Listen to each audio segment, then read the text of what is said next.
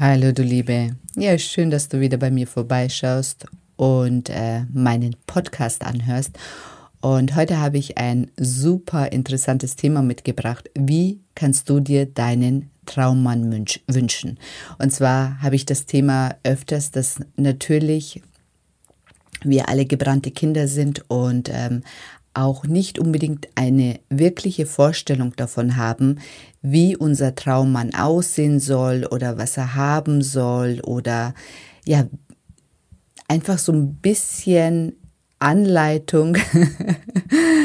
Darum geht es hier in diesem Podcast. Wie kannst du dir wirklich den perfekten Traummann wünschen? Bleib dran. Bis gleich.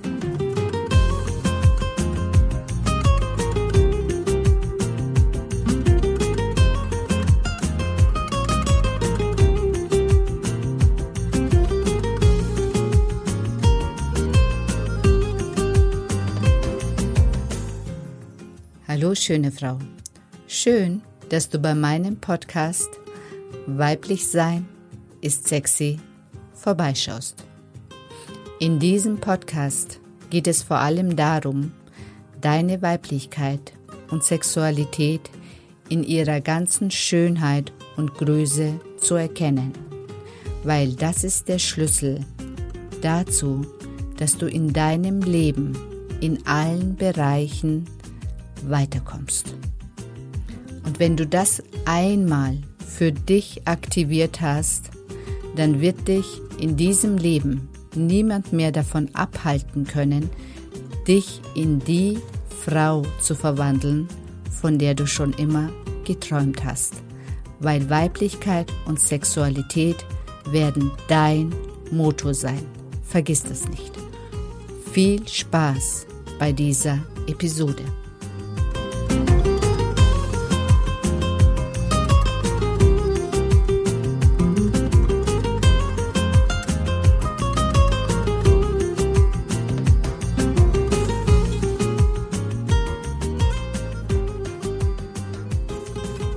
Hallo, ich bin die Sedan und ich habe es mir zur Aufgabe gemacht, Frauen darin zu unterstützen, sich in die Traumfrau zu verwandeln, von der sie schon immer geträumt haben.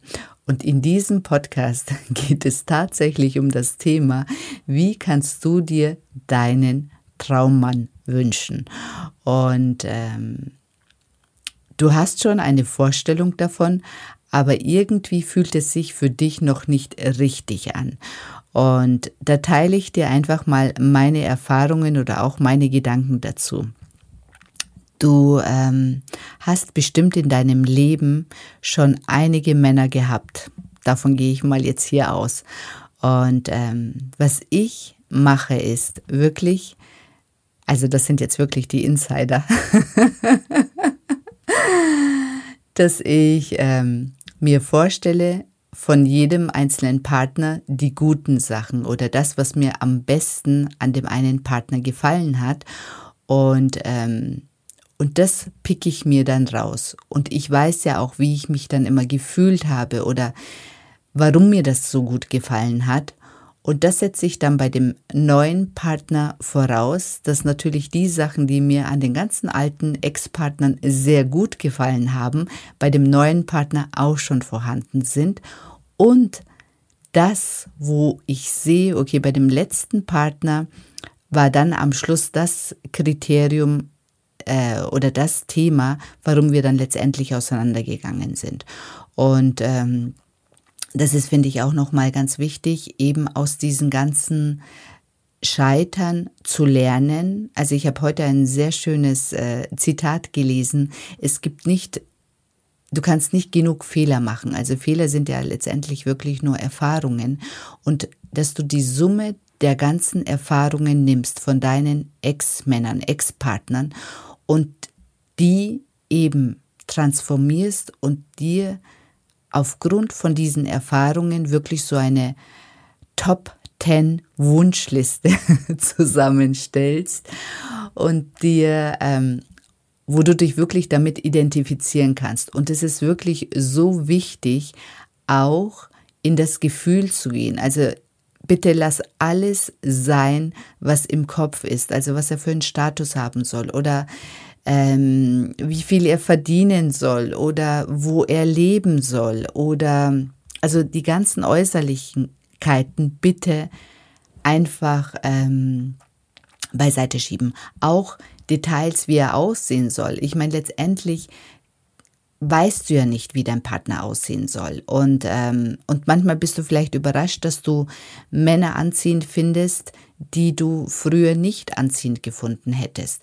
Und das wichtigste Kriterium ist zum Beispiel auch in Bezug auf Aussehen, wenn du ihn anschaust, wie willst du dich fühlen?